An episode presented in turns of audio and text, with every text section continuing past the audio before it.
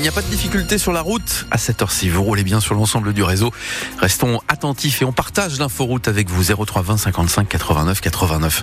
De la pluie encore ce matin, Pascal Thiebold. Oui, et c'est une alternance de nuages et d'éclaircies euh, qu'on nous annonce pour la journée avec des nuages plus nombreux. Cet après-midi, quelques pluies en bord de mer. Les températures, vous avait prévenu, hein, elles sont en baisse de 4 à 7 degrés ce matin. Après l'incendie de Sportica à Gravelines, la ville tente de trouver des solutions pour compenser la perte de nombreux équipements. Puisque 75% du site a été détruit, la seconde piscine municipale va rouvrir pour accueillir le club de natation et le public. Les 60 salariés employés par la ville vont être redéployés vers d'autres services, du bowling, du cinéma ou de la brasserie qui n'ont pas été touchés par les flammes.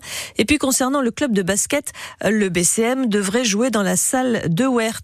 C'est la salle du club de handball de Dunkerque. Son président Jean-Pierre Vandal est d'accord, mais selon lui, il va falloir faire de sérieux aménagements. On est solidaire de cet événement terrible. Donc, euh, bien sûr, j'ai pensé immédiatement. On a une salle de sport et, et dans l'esprit, moi, je suis pour la mutualisation.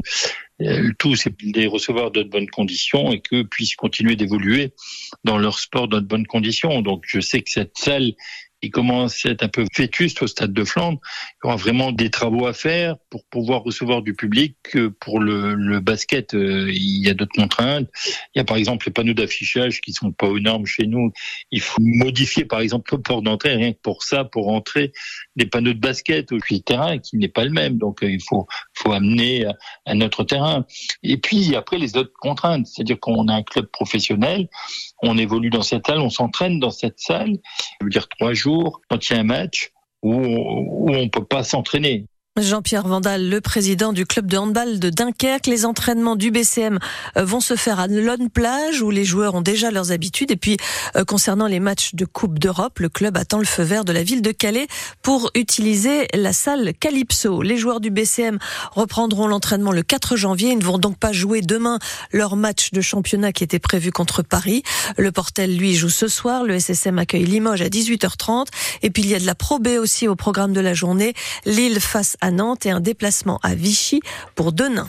Le corps d'un nouveau-né a été retrouvé hier après euh, l'incendie d'un immeuble au Quénois. Le feu a pris dans un appartement. Il a été maîtrisé par les pompiers qui ont ensuite mené des fouilles approfondies pour euh, sécuriser le site et c'est là qu'ils ont été alertés euh, par une très forte odeur qui se dégageait d'un sac à l'intérieur.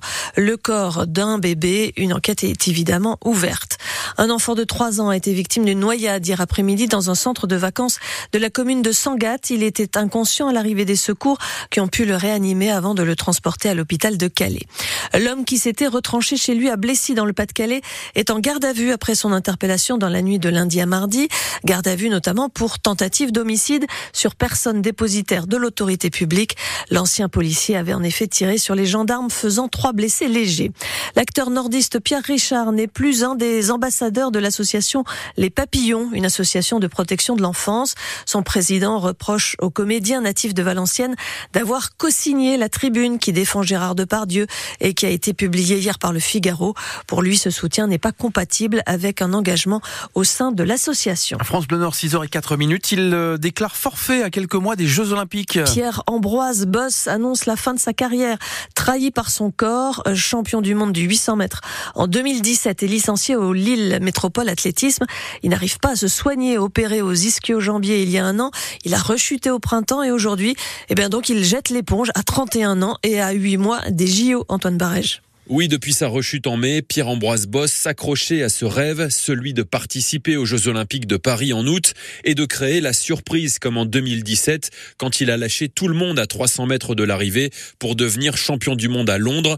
J'ai envie d'aller aux Jeux, dit dans le journal L'équipe, celui qui est surnommé Pab, mais mon corps me l'interdit. Après des mois de dépression, j'ai décidé d'arrêter de me mentir à moi-même, raconte l'athlète. Personnage atypique, libre, qui se définit sur les réseaux sociaux comme champion du monde 2017 et ceinture noire de karaoké. Pierre-Ambroise Boss avait rejoint le club de Lille en 2018 après notamment une bagarre chez lui à Gujan-Mestras sur le parking d'un casino qui lui avait valu une condamnation à une amende. Il était très investi dans le Nord où il avait créé le Lille EcoSport, un événement pour ramasser le plus de mégots possible de cigarettes en courant.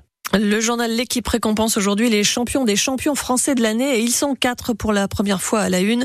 Deux valiers, le nageur Léon Marchand et la golfeuse Céline Boutier et puis deux parasportifs, deux cyclistes champions du monde, Heidi Gauguin et Alexandre Léoté. Il peut aussi se targuer d'être un champion dans son domaine.